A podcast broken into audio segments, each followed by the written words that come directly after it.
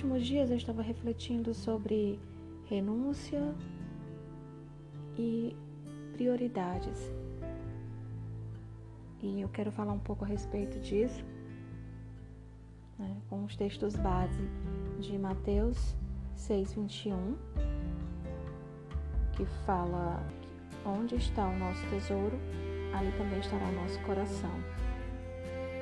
E para fazer um, um exemplo, para dar um exemplo disso, é, vou ler para vocês a história do jovem rico, que se encontra em Lucas 18, dos versículos 18 a 23, que fala assim: Certo homem de destaque perguntou a Jesus: Bom mestre, que farei para herdar a vida eterna? Jesus respondeu: Por que me chamas de bom? Ninguém é bom a não ser um, que é Deus. Você conhece os mandamentos? Não cometa adultério, não mate, não furte, não dê falso testemunho, honre seu pai e sua mãe. E o homem falou: Tudo isso tenho observado desde a minha juventude.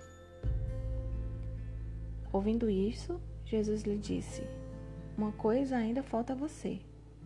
Vende tudo o que tem Dê o dinheiro aos pobres e você terá um tesouro nos céus. Depois vem e siga-me.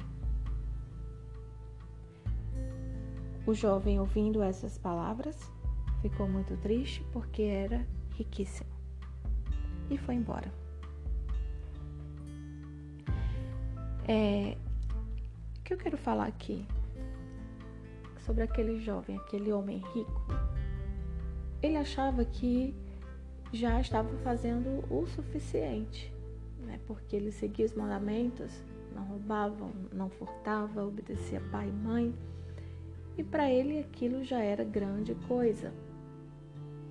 E quando Jesus tocou na, na ferida, vamos dizer assim, no ponto sensível dele, ele foi embora.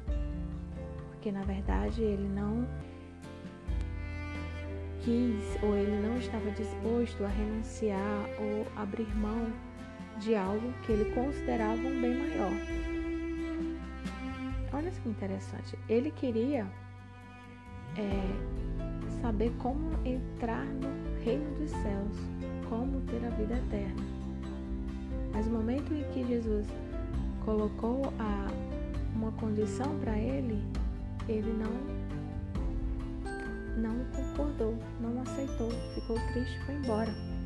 Então, às vezes a gente acha que que faz já faz o, o suficiente para Deus. Pensamos que é aquilo que está ao nosso alcance, né, fazer para Deus já é grande coisa. Mas sempre tem algo a mais.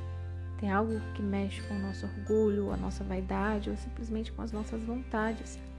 E abrir mão disso é difícil. Às vezes não queremos, como aquele jovem rico. Então, é, Jesus pediu ao homem a renúncia. Né? Claro que Jesus já sabia que o homem teria aquela reação, que Jesus sabe de todas as coisas. Toda aquela situação só serviu para mostrar ao jovem onde realmente estava o seu coração. Muitas vezes Deus nos coloca em situações não para provar para Ele a nossa fé, ou o nosso amor, ou a nossa disponibilidade em servi-lo. Mas certas situações só vão mostrar para nós mesmos como nós estamos diante de Deus, ou como nós estamos é, diante do próximo, como está o nosso comportamento, como nós estamos nos relacionando com as pessoas. Então, Deus nos coloca em determinadas situações muitas vezes para que a gente caia na real, né? De como nós estamos é, agindo e quais são, na verdade, as nossas prioridades. Como eu falei, Cristo já sabe de tudo, tudo ao nosso respeito, né? Antes que a gente fale alguma coisa, antes que as palavras cheguem à nossa boca, Ele já conhece, como fala em um salmo. Então, nós mesmos é que nos enganamos, pensando que o pouco que fazemos para Deus já é o suficiente. Na verdade, a gente não quer abrir mão das nossas conveniências, né? custa renunciar, priorizar a Deus. Então, Deus quer o melhor para nós, com certeza. Ele quer o melhor para a nossa vida espiritual, a nossa, nos nossos relacionamentos, a nossa vida financeira, mas ele nos, ele nos ensina, né, em determinadas situações, ele nos ensina sempre, né, nos faz cair na real sobre o que achamos de nós mesmos. Né? Muitas vezes achamos que, como eu falei, que já fazemos o suficiente, nossa, é, eu já abri mão de muita coisa, eu já fiz isso ou aquilo para Deus. Então, alguma coisinha aqui, algo mais, algo, aquilo que realmente está lá no fundo do seu coração, aí aquilo ali aí você já já não faz, porque acha que já fez o suficiente. E na verdade, você apenas fez o que lhe convinha ou o que era fácil demais. O que realmente é importante fazer, que é priorizar e renunciar e valorizar, muitas vezes disso eu e você não queremos abrir mão. Então, onde é que está o teu tesouro?